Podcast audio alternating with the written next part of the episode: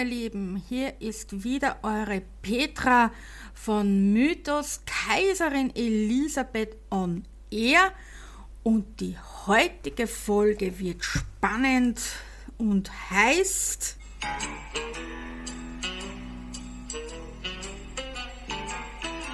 zwei wahre Kriminalfälle rund um Kaiserin Elisabeth und eine Geheimehe. Ja, ich hoffe, ihr seid alle gut in den Herbst gestartet. Wir haben ja einen Altweibersommer, genießen wir noch die letzten Sonnenstrahlen und die letzte Hitze. Es wird dann wieder lang genug düster, nebelig, grau und kalt. Ich bin ja der absolute Sommermensch, mir kann es nicht heiß genug sein und deswegen war ich im Sommer, mitten im Sommer auch wirklich in Florida und habe das genossen. Und ich hoffe, eure Ferien waren schön. Jetzt sind wirklich alle wieder zurück. Also bis auf die paar, die jetzt Urlaub haben. Es hat immer irgendwer Urlaub, aber die meisten sind jetzt wieder am Arbeitsplatz und die Kinder in der Schule. Wir starten wie immer am Anfang und wir gehen ins Jahr 1872.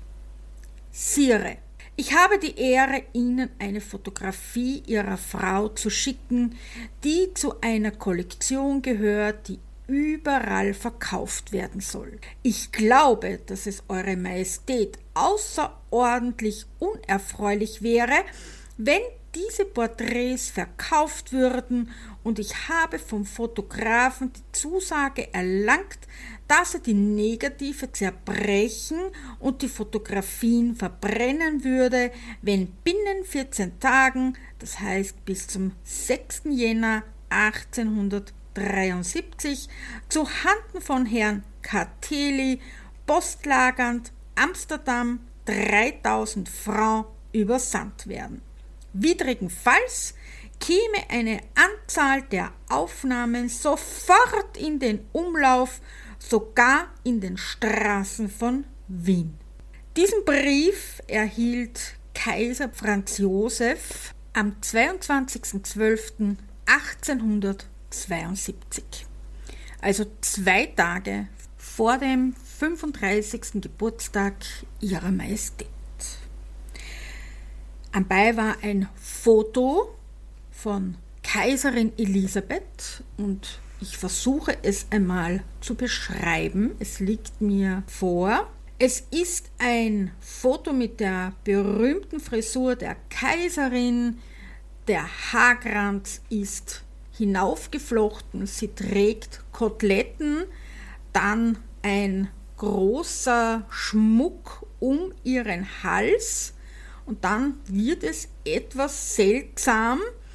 Der gesamte Körper ist etwas üppig. Wir wissen ja, dass Kaiserin Elisabeth sehr schlank war, manchmal in den späteren Jahren dann sogar zu dünn, aber um 1872 war sie sehr schlank und hatte noch eine sehr gute Figur. Sie ritt zu dieser Zeit noch, also der Körper war sportlich. Also dieser Körper war etwas üppiger, breite Oberarme, ein barbusiger Busen mit Brustwarzen auf der einen Seite sind zu sehen, dann etwas klobige Finger, die liegen auf einer Lyra. Eine Lyra ist ein antikes Saiteninstrument, wird heute kaum noch gespielt.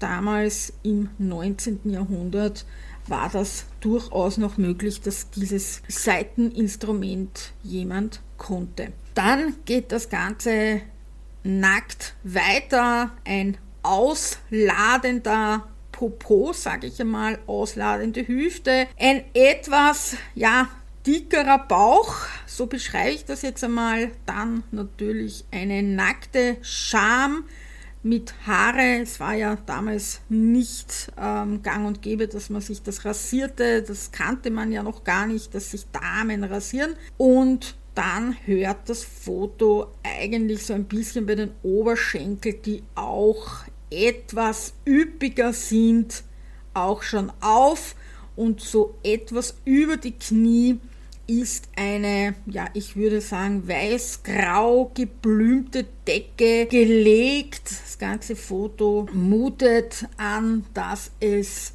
etwas ähm, Sinnbildliches darstellen soll.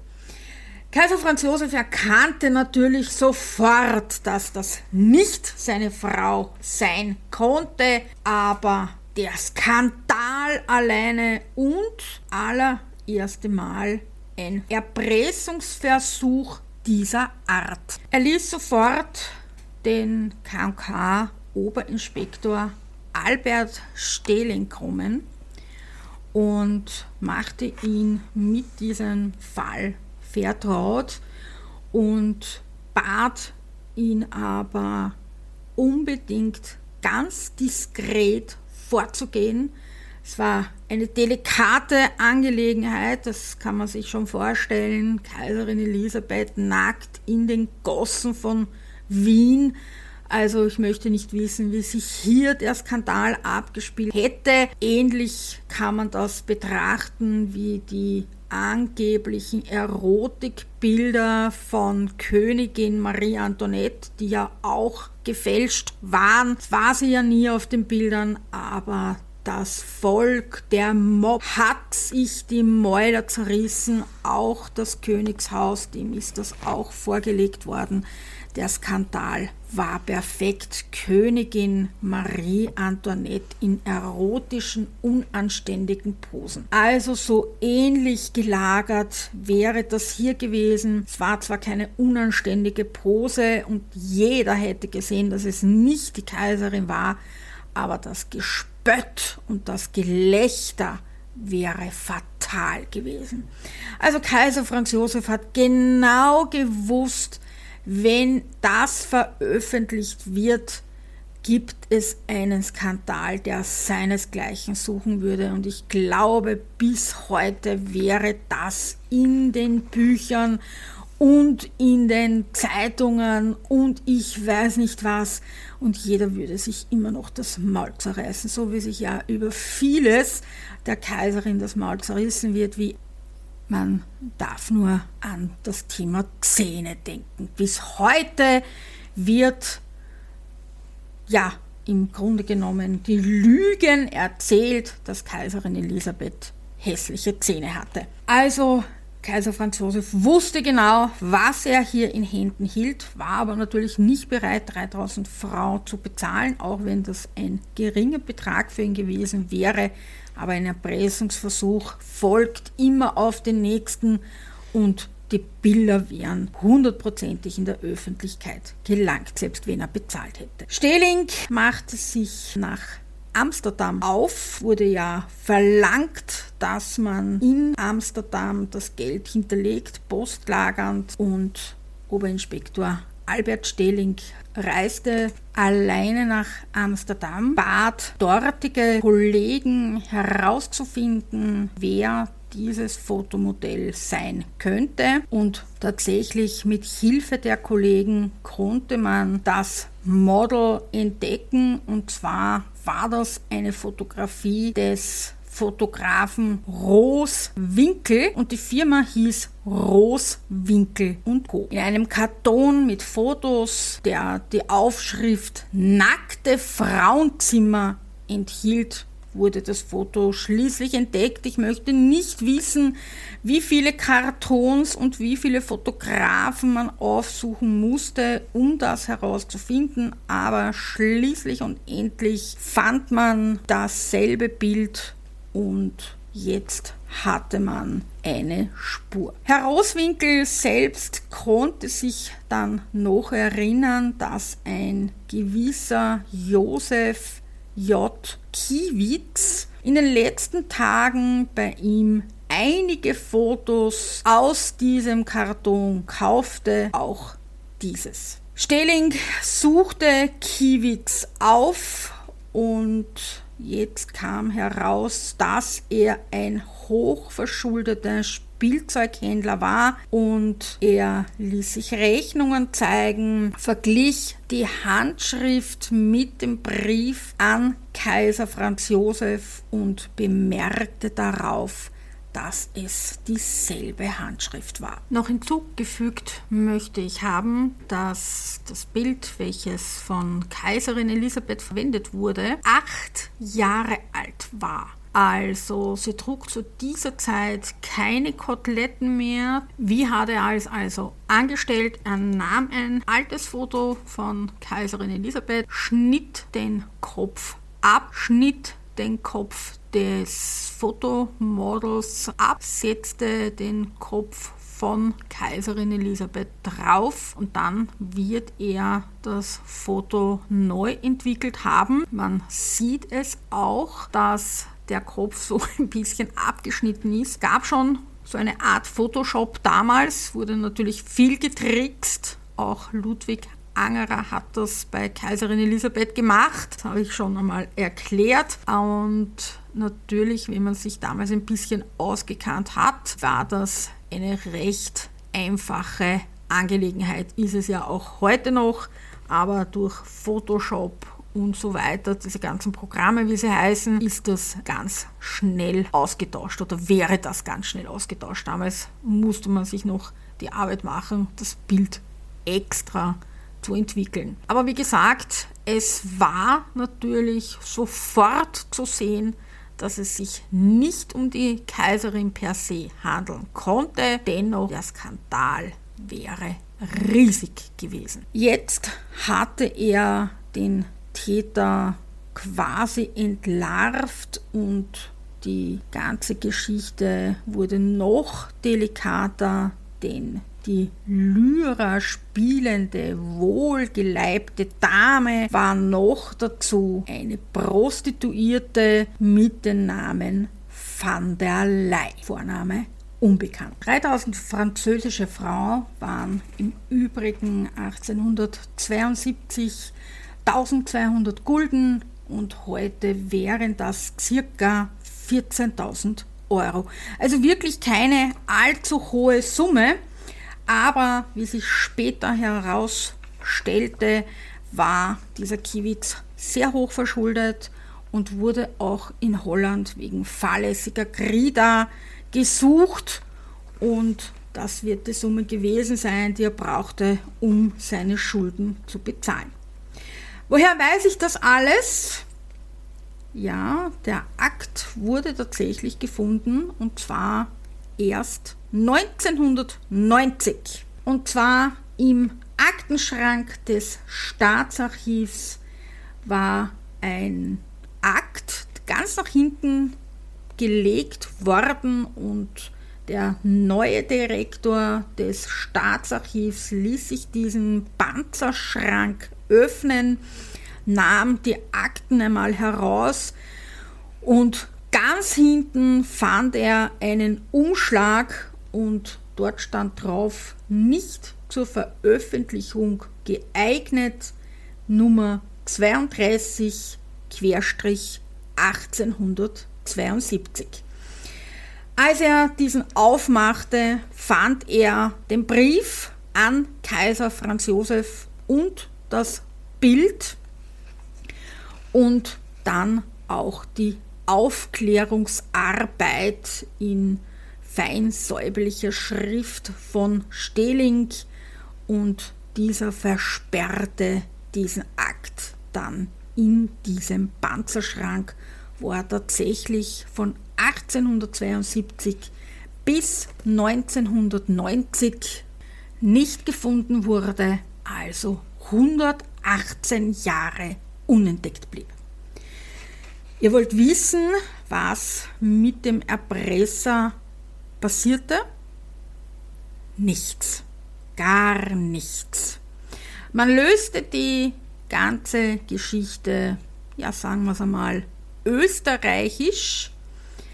Kaiser Franz Josef wollte den Spielzeughändler Händler nicht verhaften lassen. Das wäre öffentlich bekannt geworden, dass der Kaiser von Österreich einen holländischen Staatsbürger verhaften ließ. Das Ganze wäre durch die Presse gegangen und dann wäre auch dieses Foto an die Presse gegeben worden und der Skandal wäre wieder perfekt gewesen. Also bat er Stehling, das in aller Stille zu beheben. Und Stehling war sehr diskret und ich möchte nicht das Gesicht von Kiewitz gesehen haben, als Oberinspektor Albert Stehling vor ihm stand und ihn ausforschen konnte.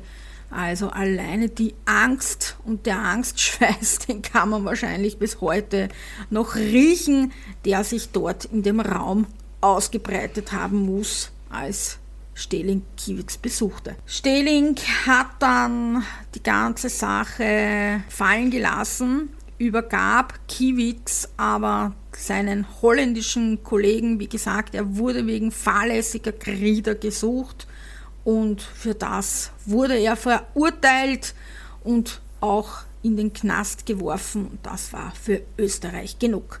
Der Akt wurde versperrt und die ganze Angelegenheit kam tatsächlich erst 1990 ans Licht. Somit haben wir den ersten Kriminalfall gelöst und wir kommen zum zweiten. Es ist nachts. Stille herrscht über den Garten, der tagsüber Hunderttausende Menschen anzieht. Die Luft ist warm, der Abend und die Nacht lau. Es raschelt im Gestrüpp, die Eichhörnchen sind den Igeln, Mardern und Maulwürfen gewichen. Von irgendwo in der Nähe röhrt ein Hirsch, ein Löwe gibt den Paarungslaut von sich. Die Statuen im Park sehen sich an, erzählen sich die Geschichten der Touristen vom Tage. Na, hast du auch die Dame mit der Kappen gesehen?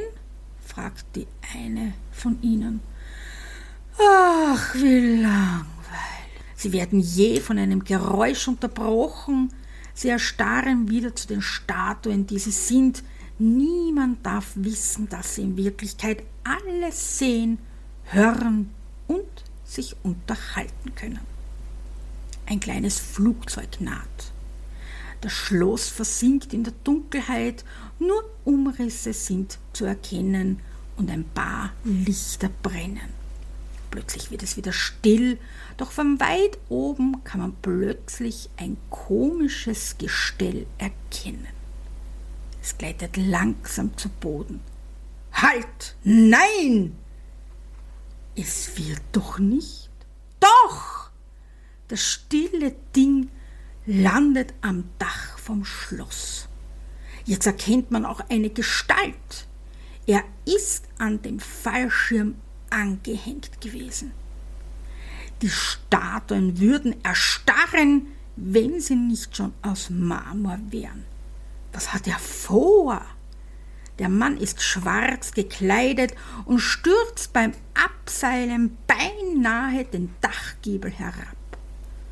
Ein Ziegel löst sich. Mit den Händen konnte er sich an der Dachrinne und einem Sims festhalten. Puh. Ah, geschafft. Das war knapp. Hast du das gesehen? Na, ein Wahnsinn, was tut denn der da? Die Statuen konnten es kaum fassen, was sie zu sehen bekamen. In der Dunkelheit kann man wenig erkennen, aber es scheint als würde dieses eine Fenster da hinten leicht geöffnet sein.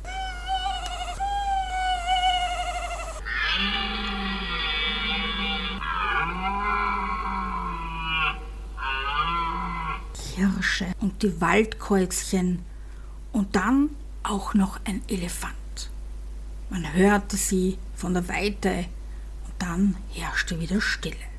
Die Statuen nächst dem Schloss hielten den Atem an. Er wird doch nicht? Hast du das gesehen? Das ist ja Wahnsinn, das ist ja ein Mensch. In Schwarz, was tut der da? Hast du das gesehen? Ja, das darf doch nicht wahr sein. Um Gottes Willen, man muss was unternehmen. Ja, ich hab das gesehen, aber was willst du tun? Wir dürfen ja nicht sagen, dass wir leben. Was glaubst? Wir sind ja schon seit der Maria Theresia da. Wenn uns wer sieht, na, wir wären, ach Gott, ich darf gar nicht dran denken. Na, na, schau mal, was er weiter tut. Die Statuen waren in Hysterie. Und dann verschwindet die schwarze Gestalt in der Dunkelheit des geöffneten Fensters. Jetzt waren die Wände, die Wandteppiche und die Bilder Zeitzeugen. In den Schlossräumen suchte man das Wachpersonal. Vergeblich. Personalmangel.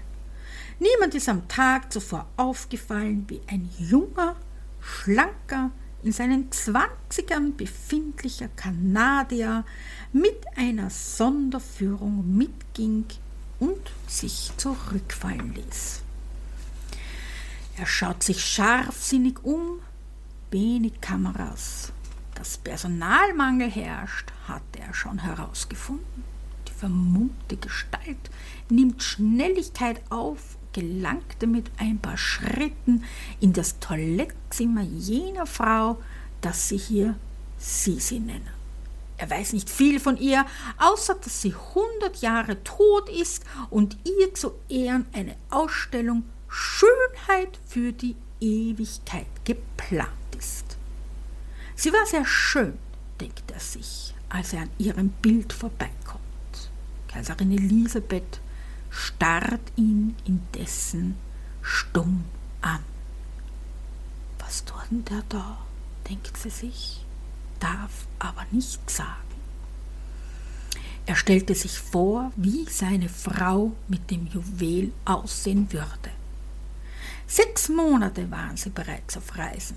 London, Paris, Rom, doch nichts verzauberte ihn so wie das hier. Dass sein Schwiegervater einmal reich sein werde, hätte er sich niemals vorstellen können. Schon immer war er von Diebstählen der besonderen Art fasziniert gewesen. Ha, bereits mit sechs hatte er gestohlen und mittlerweile war er Meister seines Fachs geworden. Über den Dächern von Nixa? Pah, ein Wichs, dieser Gary Grant. Er war die echte Katze, auch wenn er noch gar keinen Namen hatte. Ihn kannte man ja nicht. Pech für Cary Grant, das sich erwischen ließ. Sein Schwiegervater organisierte die VIP-Tour, weshalb sie früher in die Ausstellung kommen konnten. Noch war sie für niemanden zugänglich. Der Führer, der mit auf Tour ging, erzählte etwas von einem Wert von zwei Millionen Dollar. Er war fasziniert. Ein Juwel, was nicht zu stehlen war? Das gab's nicht. Die Kamera, die er mitführte, nutzte er für Bilder vom gesamten Raum inklusive Sicherheitsvorkehrungen. Den Spaß, dass er sogar das Schild nicht fotografieren mitknipste, konnte er sich nicht verkneifen. Er blieb im Raum, niemand kümmerte das. Heimlich sah er sich die Vitrine gut an und lockerte mit einem Stift die Schrauben. Niemand war zu sehen, zu hören oder auch nur in seiner Nähe. Die kleine Sonderführung war weitergezogen und er ließ sich zurückfallen. Gleich am nächsten Tag schritt er zur Tat. Sein deutscher Freund, ein ehemaliger Soldat und jetzt Söldner organisierte das kleine Flugzeug, das nur einen kurzen Moment hatte, um so knapp über dem Objekt zu fliegen. Es hatte geklappt, auch wenn es knapp war. Jetzt musste es schnell gehen, keine Wachen. Er schraubte die Vitrine auf und musste das Gewicht des Stern mit einem anderen Gewicht ersetzen. Er kaufte den Souvenirstern im Museumshop um Größe und Gewicht abzuschätzen. Das Ding glitzerte in seiner behandschuhten Hand und dann ging es blitzschnell. Er langte hinein und ersetzte den Stern und nahm den echten. Nur noch drei Stück weltweit, hörte er den Führer in seinem Kopf. Jetzt konnte er sich ein Grinsen nicht verkneifen. Ha! Nur noch zwei. Er ging, wie er kam, schnell und leise. Er seilte sich in den Park ab und zog das Seil dann zu sich, um keine Spuren zu hinterlassen. Die einzigen Zeugen, die Statuen. Aber die würden ihn nicht verraten.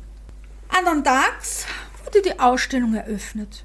Es kam, um sich das Spektakel anzusehen, die Presse und eine ganze Meute an Schauinteressierten. Dabei entsorgte er den Fallschirm im Mülleimer, den er in der Nacht versteckt hatte. Natürlich war er noch einmal dabei, und als ihn der Führer erkannte, lächelte er und sagte, es ist so eine wunderschöne Ausstellung, er möchte sich diese noch einmal anschauen. Belustigt sah er dabei zu, wie jeder staunend vor dem Stern stand, den 130 Jahre keiner mehr gesehen hatte und dabei den Souvenirstern anhimmelte. Am Abend flog er mit seiner Tauchausrüstung nach Nebraska. In dieser versteckte er den Stern. Zwölf Jahre später gab er ein Interview dem US-Magazin Verrett und dabei erfuhr die Welt von diesem Diebstahl. Glaubt ihr nicht? Bis auf meinen kleinen Text, den ich euch jetzt vorgelesen habe, habe ich an der Geschichte nichts erfunden. Es war ganz genau der 26.06.1998, als Gerald Blanchard, geboren am 31.01.1972 in Winnipeg, Kanada, den echten Sissi-Stern gestohlen hat. Und Schloss Schönbrunn hielt dies zwölf Jahre lang geheim. Erst 14 Tage später wurde der Diebstahl von einem Restaurator entdeckt. 100.000 Schilling zahlte die Versicherung an die Besitzerin, die den Stern Schloschenbrunn nur geliehen hatte. Das sind heute 7.267 Euro. Als man Blanchard, den man dann später die Enzyklopädie nannte, da er sich mit Sicherheitssystemen unglaublich auskannte und auch in ganz wenigen Minuten auswendig merken konnte und tatsächlich jede umgehen konnte, bei einem kleinen Fehler verhaftete, kam die Wahrheit ans Licht. Die Versicherung holte sich ihr Geld zurück und Schloss Schönbrunn kaufte den Stern bei der Besitzerin. Heute ist er tatsächlich im Sisi-Museum zu bestaunen. Doch bis heute ist die Geschichte für Schloss Schönbrunn nicht so passiert. Obwohl man noch am selben Tag den Fallschirm im Mülleimer fand, machte man gar nichts. Man hinterfragte nicht ein einziges Mal das merkwürdige Objekt im Mülleimer von Schloschenbrunn. Man warf ihn einfach ungeachtet weg. 14 Tage später waren natürlich alle Spuren bereits beseitigt und die Geschichte hätte nie das Tageslicht erreicht, wenn Gerald Blanchard nicht doch bei einem kleinen Fehler aufgeflogen wäre. Was ist heute mit ihm? Er saß nur fünf Jahre im Gefängnis und wurde dann frühzeitig entlassen und arbeitet heute fürs FBI und überprüft Sicherheitssysteme von ganz vielen Firmen, gibt Tipps und was man bei ihm alles gefunden hat, ist unbeschreiblich. Könnt ihn gerne googeln, Gerald Blanchard, geschrieben Gerald Blanchard und er ist ein Gentleman Gauner, kann man sagen. Es ist nie auch nur eine Person verletzt worden, getötet worden oder was auch immer. Er konnte einfach seine Finger ab dem sechsten Lebensjahr nicht stillhalten. Seine Mutter, seine alleinerziehende Mutter war arm, konnte sich die Milch nicht leisten und er trank so gerne Milch und so fing er an, die Milch beim Nachbarn zu stehlen.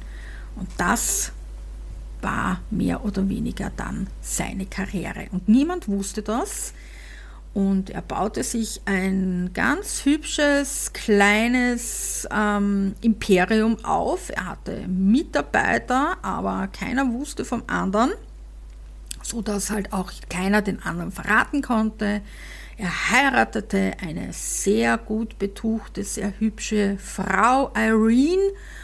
Und wie wir gerade gehört haben, war sein Schwiegervater sehr reich und einflussreich. Und so durften die beiden in die Ausstellung vorab mit ein paar anderen Leuten. Und angeblich war es Irene, die den Stern sah und ihm quasi sagte, den zu besitzen, das wäre ihr allergrößter Traum. Das ist aber so ein bisschen eine Legende, ob das wahr ist oder nicht, konnte ich nicht wirklich recherchieren. Im US-Magazin Variety steht das so nicht ganz drinnen, wie es dann die österreichische Presse aufgebauscht hat.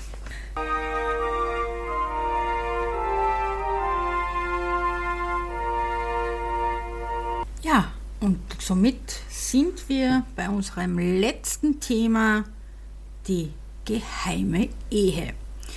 Und es ist von niemand anderem die Rede als von Kaiser Franz Josef und der angeblichen Ehe mit Katharina Schratt. Haben sie, haben sie nicht? Letztendlich weiß man es nicht. Aber ich erzähle euch die gesamte Geschichte. Georg Markus, ein österreichischer Chronist und Historiker, der einige Bücher geschrieben hat, veröffentlichte ein Buch und darin behauptet er, dass er Beweise für eine Hochzeit mit Katharina Schratt und Kaiser Franz Josef gefunden hätte, doch letztendlich konnte er keine Dokumente vorlegen. Aber wie immer erzähle ich auch euch hier die gesamte Geschichte. Er hat 1982 an einer Biografie über Katharina Schratt gearbeitet und Natürlich nimmt man hier mit mehreren Personen Kontakt auf und der bekannte Politologe damals, Norbert Leser, wandte sich an Georg Markus, um ihm mitzuteilen, dass diese Hochzeit 1910 tatsächlich stattgefunden habe. Er ging dann der Spur nach, die zunächst einmal zu einer Hochzeit von 1934 führte. Der Wiener Medizinstudent und spätere berühmte Primarius Otto Wagner, also ich glaube vor allem in Österreich ein Name, den man kennt, und seine damalige Braut Edeltraut Dobrutzka gingen eine sogenannte Geheimehe ein. Diese Möglichkeit sah die katholische Kirche vor, um vor Gott, nicht aber vor der Menschheit zu heiraten. Am 30. Juni 1934 fand in der Andreaskapelle im Wiener erzbischöflichen Ordinariat diese Geheimehe statt und bevor der Pfarrer die Trauung vornahm, hat er aus der Sakristei ein Trauungsbuch geholt, um die Namen einzutragen von Otto Wagner und Edeltraut Dobrutzka.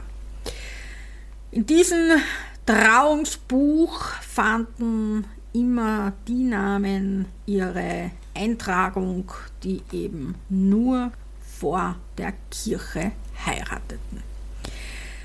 Der Priester verließ für einige Minuten dem, den Raum und dem Brautpaar und den Zeugen fiel nichts Besseres ein, als angeblich in diesem Buch zu blättern.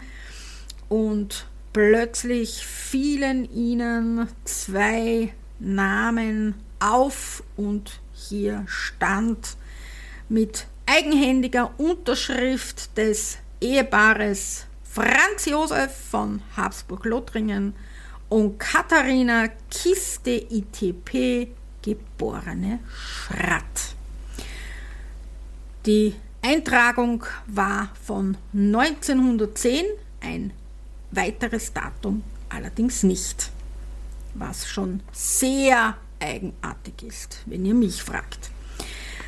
Die Zeugen der Wagner-Hochzeit staunten nicht schlecht und der Trauzeuge von Otto Wagner wurde der ganz bekannte Soziologe August Maria Knoll oder war natürlich damals auch schon August Maria Knoll und mehreren ähm, Personen in ihrem Umfeld erzählten sie natürlich von dieser Eintragung.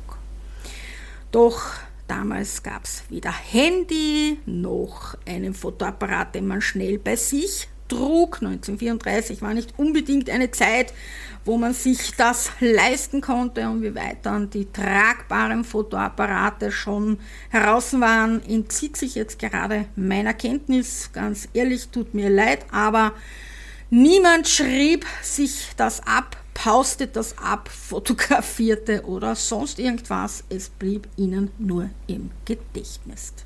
Dann ging das Ganze so weit, dass Otto Wagner berühmt wurde und so weiter. Und später dann wurde dem Politologen Norbert Leser dieses wiederum erzählt und die Zeugen und das Ehepaar bestätigten diese Eheeintragung vom Kaiser und der Katharina in einer eidesstattlichen Erklärung.